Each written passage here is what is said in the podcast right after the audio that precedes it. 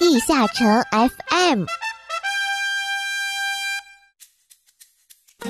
地下城 FM 二零一九年大盘点。不知不觉又是一年的时光逝去了，勇士们在这一年里也不断成长，游戏中经历了众多艰苦的团本以及生活中方方面面的事情。二零一九年从九十集到现在的一百集，还有部分角色三次觉醒的预告。整整一年的时间，我们貌似身在其中时便会抱怨，煎熬的时光如何能坚持下去？但当三百六十五天的余额仅仅剩下个位数时，我们才会惋惜还没做多少事，这一年就到头了。那今天这期节目呢，我们就给各位冒险家们盘点一下二零一九年我们究竟做了什么吧。在二零一九年春节期间，国服上线九五版本。一年刚开头，便给我们大家一针兴奋剂，让二零一九开了个好头。一月二十一日，卡修迷影。二零一九年年初，卡修迷影版本上线，等级上限提升到九十五级，全新的哈林区域、泰波尔斯副本以及制作超界防具的超时空漩涡副本同步上线。卡修迷影的开放正式宣布了九零版本的结束，DNF 正式迈入九五版本。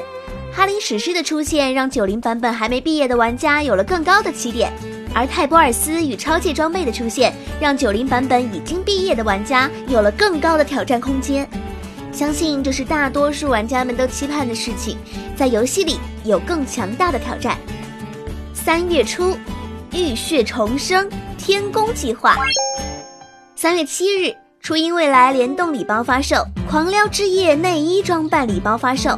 这个版本中最大的改版当属大型职业平衡的改版。在该版本里，组队增幅从三个二十五 C 互保模式变更成为了纯 C 与辅 C 的模式，并且大部分纯 C 职业获得了极大的增强。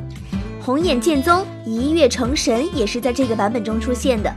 到三月底，愚人节礼包也上线了，当中包含的稀有装扮袖珍冠可随机开出一期或四期的天空套装。四月二十三日。阿拉德零星计划，在该版本中，代号希望副本上线，全新的 buff 装扮让大佬们除了打团之外，也有了一个新的目标。除此之外呢，大部分装备制作副本所获取的材料也得到了增加。值得一提的是，在零星计划中，还在当时还是最高级的团本超时空漩涡中添加了特殊粉物质粒子，让玩家可以更快制作超界防具。当中惋惜的是，安图恩团本退出历史舞台，专属换装装备登场，哈林史诗也加强了。瑞林联动礼包发售，多买多送增加到了十二套，三级技能称号让很多小伙伴拥有了完美换装。瑞林人物装扮也让喜欢瑞林番剧的玩家们着实过了一把 cos 瘾。五月二十三日，宿命的羁绊，小魔女剑影上线。至此，除了男魔法师之外，鬼剑士与女魔法师也拥有了自己的第五转职。也许在今后的日子里，会有越来越多的职业拥有他们的第五转职，也说不定哦。那与此同时呢，全新的国风城镇武林区域、炫惑之塔以及泰波尔斯引导模式也在这个版本上线。这些全新的内容，让我们在成型装备更加轻松的同时，也让我们能在 DNF 里感受到家乡的风情。六月十八日，普雷伊西斯团本上线。在每年的六月呢，都是 DNF 一年一度的周年庆的日子。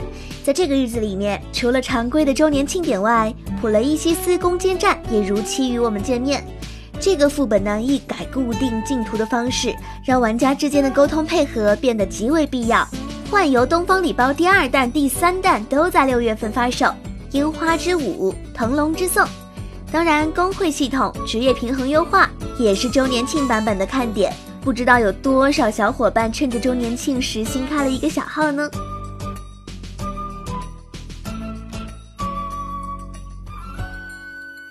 七月份，涅槃重生。七月初，幻游东方礼包第四弹以及积分商城也上架了绝版宠物师徒地下城的优化。七月末，夏日版本与我们见面。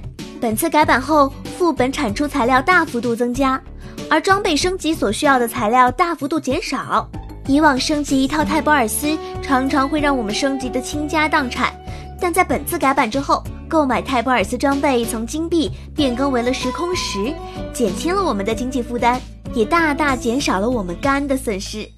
我叫白小飞联动礼包也在当时版本发售。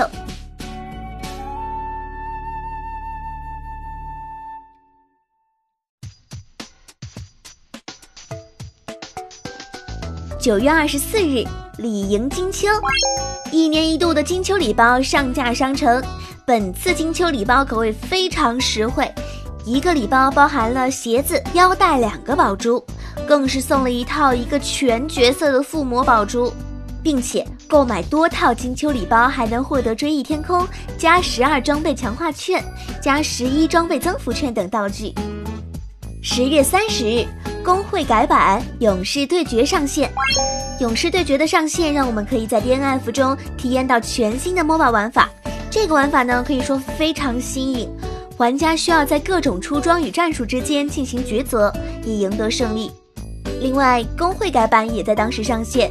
这一次的工会改版呢，让大型工会成员享受到了丰厚的便利，也让工会排名变得更加重要。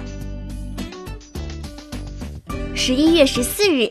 单人普雷开放，十一月开放的单人普雷团本，让很多从来没有体验过普雷的玩家有了独自一人玩普雷的资本。另外，第二波国服特色的职业平衡，也标志着国服与韩服在职业平衡上走上了两条不同的道路。十二月十日，史诗之路。十二月月初呢，史诗之路再度开放。伴随史诗之路一同开放的，还有超时空漩涡单人模式的常驻。这些内容的开放，让萌新玩家们获取装备更加轻松。那现在距离史诗之路下架还有三周左右的时间，不知道各位玩家能否给自己刷齐一套史诗装备呢？好啦，以上这些呢，便是我们二零一九年在地下城与勇士这个大家庭中度过的种种。现在回过头来看看，是不是满满的惋惜呢？唉，毕竟时间不等人，我们还是迎接新的一年，看看在二零二零年里，在地下城与勇士这个世界，还能给我们带来多大的惊喜吧。